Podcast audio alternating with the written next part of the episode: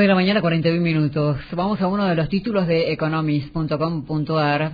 Aportes truchos. Auditor recomienda no aprobar el balance del PRO en Misiones en el marco de este, eh, esta gran investigación en Buenos Aires y el escándalo que sacude a María Eugenia Vidal.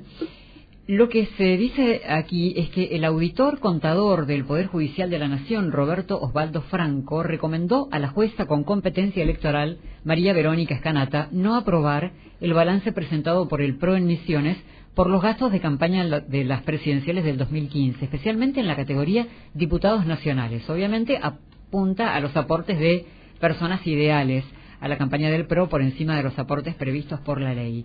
Saludamos a Jorge Ratier, quien era presidente de este partido, del PRO, justamente en este periodo que mencionamos. Jorge, ¿cómo está? Buen día. Buen día, ¿cómo te va? Muy bien. Bueno, ¿tenía esta información desde este pedido del auditor contador eh, del Poder Judicial de Nación? Sí, claro. Eh, el año pasado emitió ese dictamen, nos corrieron traslado, contestamos y la Justicia Federal aprobó el, el informe. No es un tema de ahora, entonces. No, no, no, no, no, es la elección del 2015 y el título es bastante eh, capcioso por el tema que está ahora en, en discusión porque habla de aporte trucho, no hubo ningún caso de aporte no verificado, es más, todos los aportes fueron verificados, lo que había era que el auditor decía que habían aportantes al partido y luego el partido dio el dinero a, al frente y él decía que había que hacer un parangón entre esos aportantes, cosa que no era no era cierta, digamos, no era así, porque si no ningún partido podría recibir ningún aporte y los aportes se habían recibido siete, ocho meses antes al partido, no a la campaña. eh, pero es un tema largo de explicar, eh, lo explicamos en la justicia y la justicia, porque el informe del auditor no es vinculante para, la, para los jueces.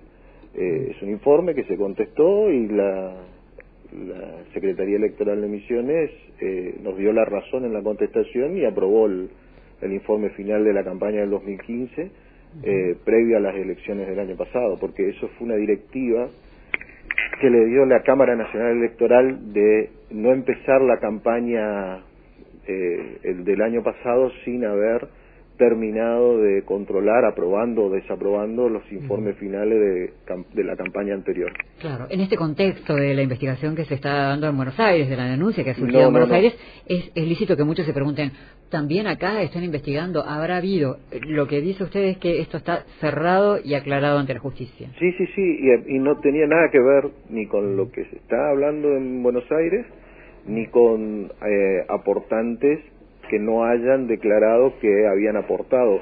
Todo lo contrario, eh, se han hecho, eh, se han tomado testimonios a varios aportantes, porque, a ver, el, la, los auditores de la Cámara Nacional Electoral han tenido la, la costumbre estos últimos, estas últimas elecciones, sobre todo lo, es, como todas las cosas en la justicia, se despertaron en el 2015, no sé, antes no se habían despertado, pero bueno, se despertaron en el 2015 en ese sentido y empezaron a, eligiendo al azar de la lista de aportantes un porcentaje de aportantes y, y, los llamaron para corroborar que habían aportado.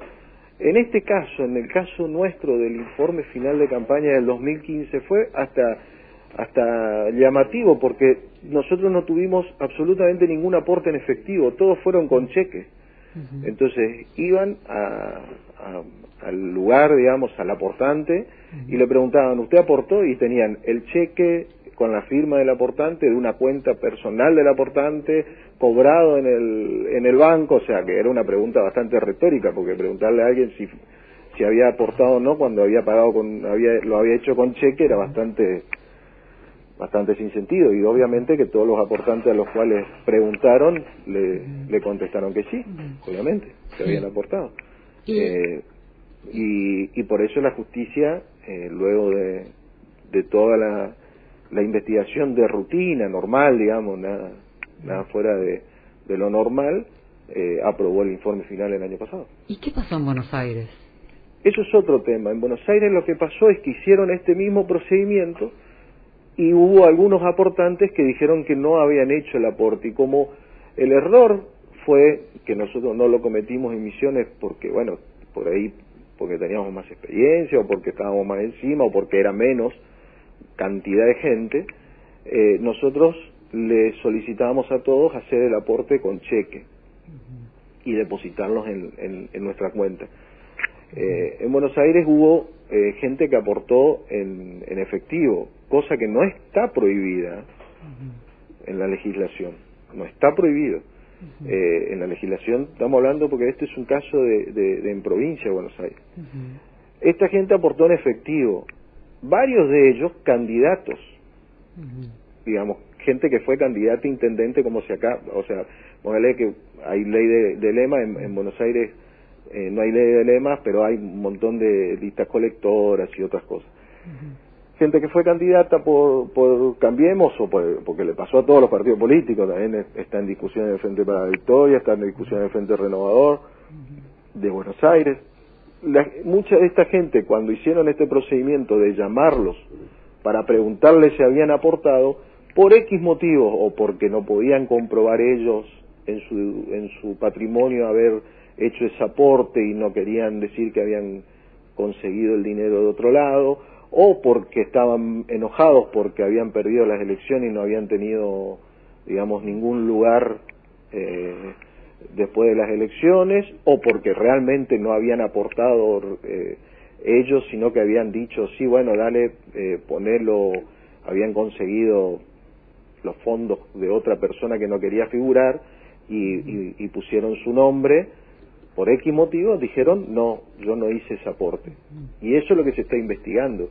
Por eso se están ordenando, en, en el caso de, esa causa, careos entre la persona que hizo la recaudación y esos eh, supuestos aportantes que, que no que no que, que, no lo hicieron al aporte para para que ver si realmente están diciendo la verdad o no. Claro. Y hay muchos casos de esto que yo le digo, porque lo explicaba muy bien, la otra vez lo escuchaba a, un, al embajador en Uruguay y Montenegro, que además fue juez, y lo escuchaba que, que el hombre decía, bueno, es bastante poco creíble que una persona que fue candidata a intendente en Mar del Plata, eh, que eh, no haya hecho un aporte a su propia campaña. Claro, pero aparecen también beneficiarios de planes eh, sociales, aportando dinero que no tienen. Bueno, por eso te digo, o sea, hay que ver si, si se los puso a esos aportantes, porque, bueno,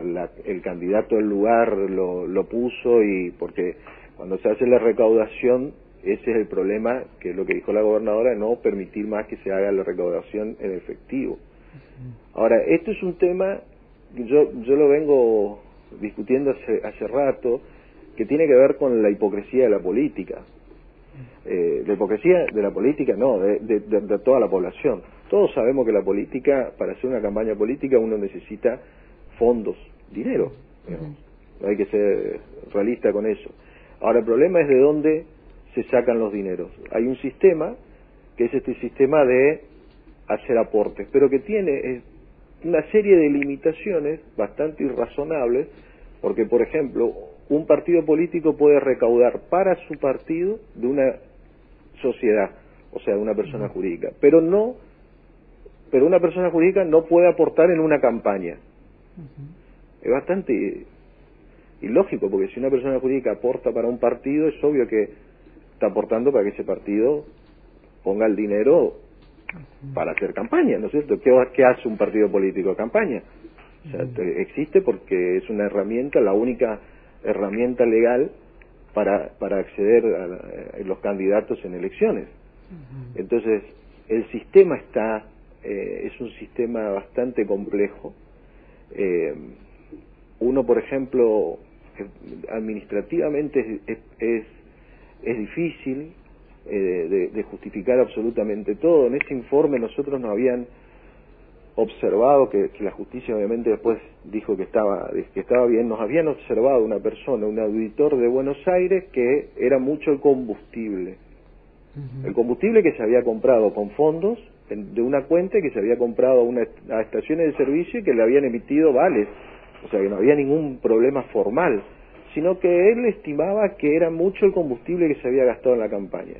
Bueno, es una observación, primero, de una persona que no conoce la provincia de Misiones, no sabe eh, digamos, lo que se gasta de combustible, ni siquiera debe saber cuánto sale un litro de combustible en la provincia de Misiones, que no es el mismo precio de capital, y bastante subjetiva su interpretación. Bueno, no había ningún análisis de nada, simplemente decía que le parecía excesivo el gasto, y ni siquiera decía qué quería decir con eso, porque... Sí.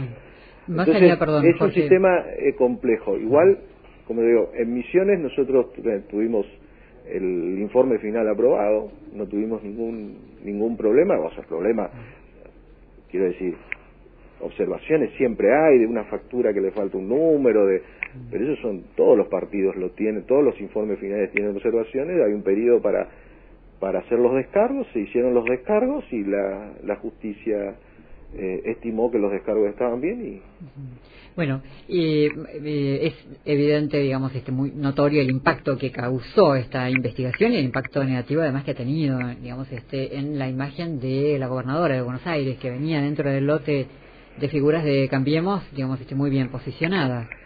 Bueno, yo no sé, si uno habla de, de, imagen y, y, va como cambiando, ¿no es cierto? Porque mm, eso siempre hay un, un porcentaje que es como que se va muy bien en el caso de la gobernadora de Buenos Aires, la gobernadora de Buenos Aires no tiene absolutamente nada que ver porque nunca manejó las cuentas de, de la campaña, no, no, no, era la responsable económica financiera, para eso hay un responsable económico financiero en cada campaña, eh, o sea, los candidatos y porque entonces serían todos los afiliados, todos los partidos políticos los que los que serían responsables por alguna inconsistencia o una declaración digamos eh, mal realizada en una, en una campaña política. Me parece que no. Y a propósito de imagen, Jorge, ¿le, le preocupa la imagen del presidente, el, descontento social y, e incluso, digamos, las declaraciones del gobierno que auguran en lo inmediato situaciones incluso económicas más complicadas que la actual? Bueno, me, me preocupa más la, la, la situación económica social del momento y que se pueda eh, solucionar, digamos, más que la imagen de, como digo, la imagen de un, dirigente que, que, bueno, que puede cambiar, puede ir para arriba, para abajo, ya lo vivimos porque hace unos meses estaba mucho más alta, después baja, después puede ser si mejora la situación económica que, que vuelva a subir. Lo importante es que el gobierno está cumpliendo en lo que en lo que dijo de decirle a la gente la verdad, de ir con la verdad, de decirle que es un momento difícil, que hay que atravesarlo y que está haciendo todo para atravesarlo de la mejor manera y con los menores costos sociales posibles, digamos, porque no, no es que no va a haber, ya lo estamos viendo, digamos, los costos sociales. Nosotros no, no nos dedicamos a, negar el, los problemas porque si, si, si, fuera así no los podés nunca encontrar la solución para resolverlo. Lo primero que tenés que hacer es reconocerlos. Y me parece que esa, esa es más preocupación que la, que la imagen, los los dirigentes, por más importancia que tengan, en este caso un presidente de la nación o, una gobernadora de una provincia o un gobernador de esta provincia, los dirigentes eh, son de, por un determinado tiempo. Circunstanciales. circunstanciales, pero el, problema es que los que vivimos en el país eh, necesitamos tener una previsión de qué va a pasar en el, en el futuro, ¿no es cierto? Entonces, parece que la imagen es hoy lo de menos y evidentemente el gobierno está poco preocupado por eso, porque si está tomando medidas que pueden resultar en una baja aún mayor de la imagen, pero que están convencidos que van a, en el mediano plazo, eh, ser beneficiosas para el resto de la gente, bueno, está demostrado que están más preocupados por resolver los problemas que por, su, por la imagen política o electoral que puedan tener. Jorge, gracias por estos minutos, muy amable. No, gracias, Alicia. Hasta luego. Chao, Pensamiento, opinión, información. Con Alicia hasta las 10.